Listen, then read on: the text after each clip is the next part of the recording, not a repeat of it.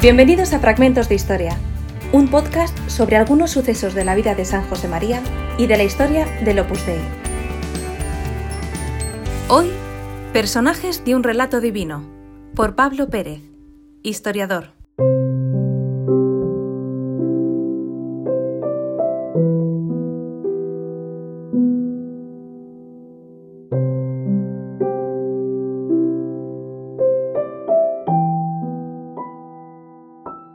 Al hablar de historia, me gusta recordar algo que quienes nos dedicamos a esta tarea tan agradable tenemos siempre muy en cuenta.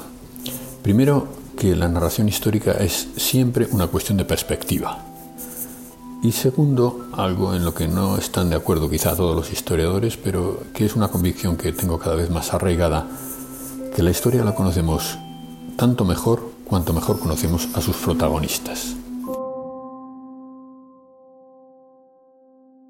La historia, en efecto, en mi opinión, es el recuerdo del uso que hicieron de la libertad quienes nos han precedido en el tiempo. Y cuanto mejor conocemos cómo lo decidieron hacer y qué decidieron hacer, entonces sabemos mejor qué es esa historia. Cuando se trata de conocer la historia del Opus Dei, estos dos elementos puestos en conjunto dan lugar a algo que creo que es interesante y vamos a hacer hoy un pequeño ejercicio como de introducción a la historia del Opus Dei la primera cuestión, incluso para aquellas personas que no tengan fe, me van a permitir que haga una puntualización interesante, o que a mí me parece interesante. La cuestión es la siguiente. Es muy distinto cómo ve la historia un protagonista que otro. Pongamos por caso un caso muy simple, la historia de una silla. Si le preguntamos a la silla si la silla pudiera tener conocimiento, su respuesta sería que ahí está ella, que apareció en determinada fecha, que presta este servicio, que tiene esta estructura e incluso quizá nos cuente cuál es su composición y si es una silla de diseño, su diseño. En cambio, si preguntáramos al que hizo la silla, nos respondería por el tipo de madera que decidió utilizar, por cómo pensó cómo sería aquella silla, qué dificultades encontró, cómo decidió hacerla, cuál fue el diseño definitivo, cómo la ejecutó y cómo la terminó. Si miramos con una mirada todavía más amplia y queremos hacer la historia de la silla, tendremos que hacer la historia de el suelo en el que creció el árbol, donde algún día un leñador hincó el hacha para o la motosierra para hacer de ella una madera con la que se iba a hacer una silla. ¿Qué tiene de interesante esta pequeña parábola histórica? Tiene de interesante que es muy distinto el punto de vista de el que piensa la historia con el fin que va a conseguir el hombre que decide hacer una silla, que quien simplemente es una silla, de alguna manera ha sido hecho por alguien, por otro alguien. Esto para los creyentes tiene una gran importancia y en general para cualquiera que se plantee cuál es el sentido de la historia, porque Dios lo conoce en su conjunto. Dios es esa mente infinita que conoce perfectamente todo en un solo instante, en un instante que es siempre para Él presente y que se renueva continuamente. Nosotros, en cambio, conocemos las cosas en el tiempo, cómo se van haciendo como el artesano que hizo la silla o como la silla misma, cuando ya la silla está hecha. Sabemos cómo aparecimos aquí. nuestros padres tienen un poco la historia de cómo llegamos nosotros al mundo, porque conocen un poco el precedente. Pues bien, la historia de algo como el Opus Dei tiene, desde el punto de vista de Dios, un interés para las personas que forman parte del Opus Dei. Ha sido promovido por Él con la finalidad de que esas personas se incorporen a Él y encuentren un camino para mostrar el camino hacia Dios, justamente, en medio de las tareas más ordinarias. Eso se podría decir que es, en resumen, el Opus Dei.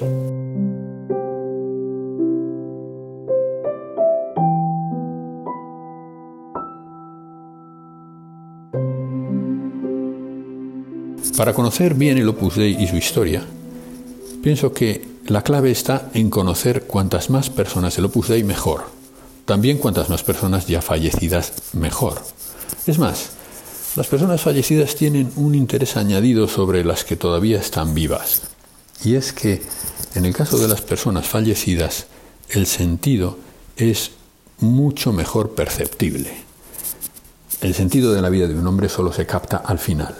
Quienes tenemos experiencia, por ejemplo, del fallecimiento de nuestros padres, sabemos que en ese momento nuestra vida se ilumina de una manera nueva, dolorosamente, pero se ilumina de una manera completamente nueva. Esta realidad, eh, que el sentido lo encontramos cuando terminamos, me llevó a interesarme por una sección del Boletín Oficial de la Prelatura de la Santa Cruz y Opus Dei, que se llama Romana, que se publica en Roma y se publica en diversos idiomas, que está disponible en, online en casi todas sus secciones, menos en una, que estaba antes disponible y ahora ya no está, y que es la que a mí me interesa más. La sección se titula Impache, en paz. Es la recopilación de los fieles del Opus Dei que han fallecido en el semestre, porque la publicación es semestral, al que se refieren los datos recogidos en, cada, en ese número concreto de la revista. Por eso, cuando alguna vez me propusieron hablar de historia del Opus Dei, uno de los ejercicios que pensé que sería conveniente para las personas que me escucharan era leer unas cuantas biografías de gente del Opus Dei en la sección Impache de la revista romana.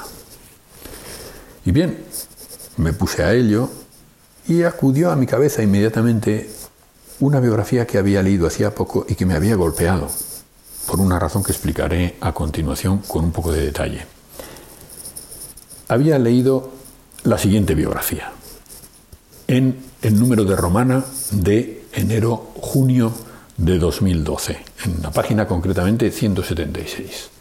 Dice así, Irena Kalpas nació en Varsovia el 13 de agosto de 1915. A los 24 años, durante la Segunda Guerra Mundial, quedó viuda de un oficial del ejército polaco asesinado en Katyn. En 1944, toda su familia se dispersó en los campos de concentración. Irena estuvo en el de Ravensbrück hasta el final de la guerra. Trabajó en una oficina del Estado en Varsovia. Conoció el Opus Dei el 26 de junio de 2002. Le cautivó el espíritu de la obra y la figura de San José María. Comenzó a ser fiel de la prelatura en 2003, cuando contaba 88 años. Y a partir de entonces dio una dimensión apostólica a toda su vida. Trataba a un gran número de gente, especialmente a jóvenes, que acudían a ella para encontrar consejo. Fue fiel a ese apostolado hasta los últimos momentos de su vida con una entrega sacrificada que pasaba por encima de su estado de salud o de dificultades debidas al cansancio, dolor y limitaciones propias de la edad pedía a Dios poder perseverar hasta el final. Falleció en Varsovia el 23 de marzo de 2012. Bien, cuando leí esta biografía, daba la casualidad de que había visto hacía poco tiempo la película Katyn sobre los sucesos acaecidos en el bosque de Katyn, cerca de Smolensk, en el territorio que entonces era la Unión Soviética, y la había utilizado para enseñar a mis alumnos de historia en una facultad de comunicación qué había ocurrido en Polonia y lo complejos que habían sido aquellos acontecimientos y el sufrimiento que habían generado en tantas personas. Pues bien, me encontré con que una viuda de Katyn era la protagonista de la historia del Opus Dei, una de las protagonistas de la historia del Opus Dei, inesperadamente para mí, cuando las protagonistas de aquella película eran justamente una viuda de Katyn su madre y una hija, si no recuerdo mal, y además una hermana, porque son todas protagonistas femeninas. La película es de Andrzej Barda y es una película, por cierto, que me parece muy recomendable. Pues bien, esta mujer me pareció un ejemplo sorprendente de cómo el Opus Dei, una cosa nacida, una institución nacida en España en 1928, inspirada a un sacerdote español, a José María Escribá de Balaguer, en esa fecha en Madrid, llega a la vida de una viuda de Catín que en ese momento vivía, ya estaba viva en el año 28, y la transforma, transforma los últimos años de su vida. El Opus Dei estaba hecho para ella y ella encontró el camino en el Opus Dei ya mayor y pedía a Dios perseverar poder perseverar hasta el final, lo cual demuestra la importancia de ese don, nos queden los años que nos queden.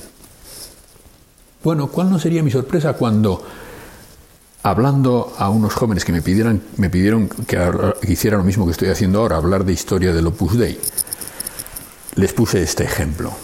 Y al terminar la charla, después de hablar de otras consideraciones, vino uno de ellos y me dijo, eh, mire, yo conozco a esa mujer. Era polaco. Gran sorpresa. Y entonces me contó su historia. Historia que les voy a contar brevemente.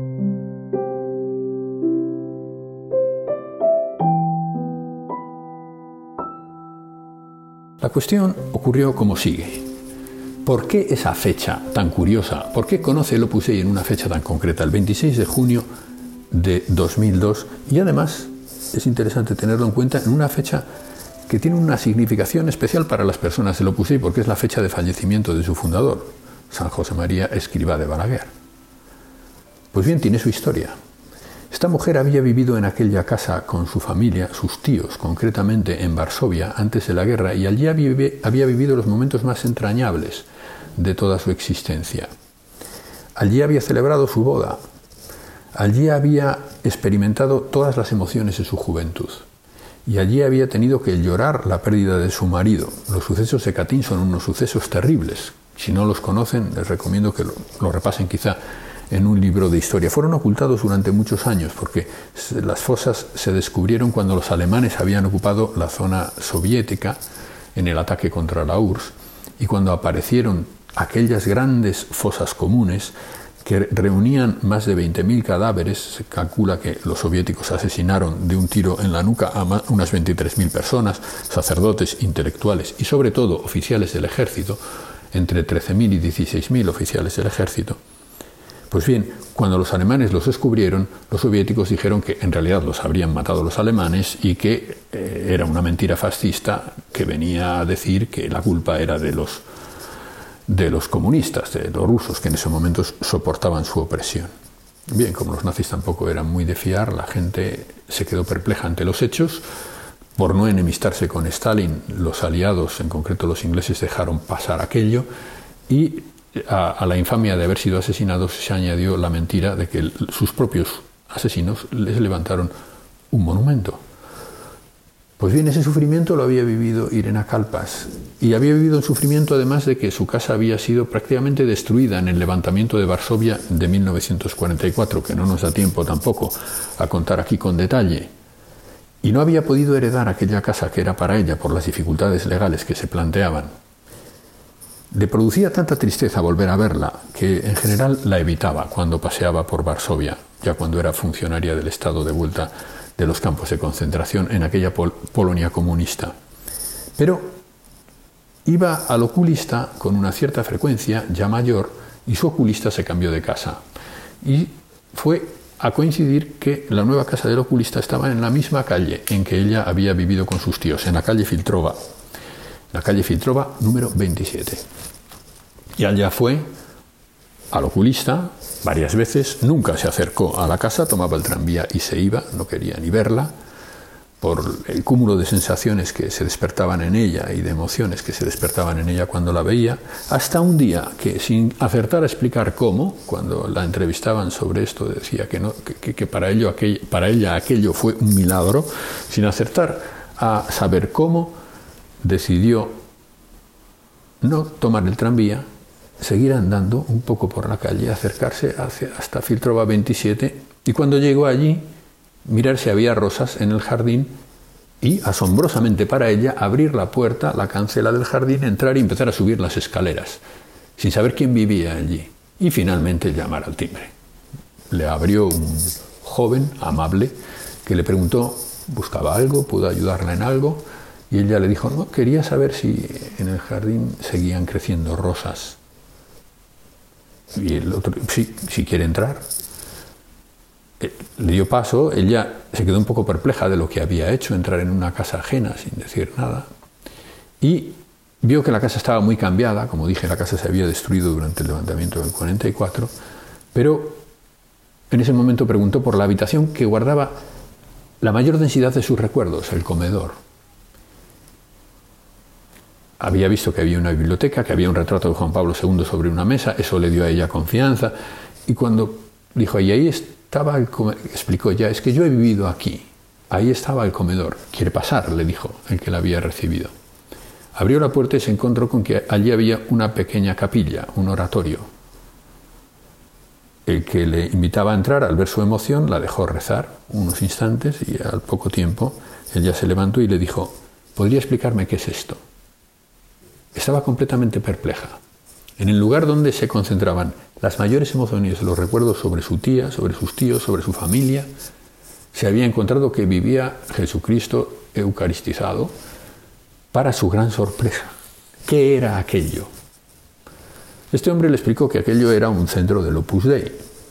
En los centros del Opus Dei, en algunos al menos, hay un oratorio donde está reservado el Señor sacramentado con permiso de la Iglesia.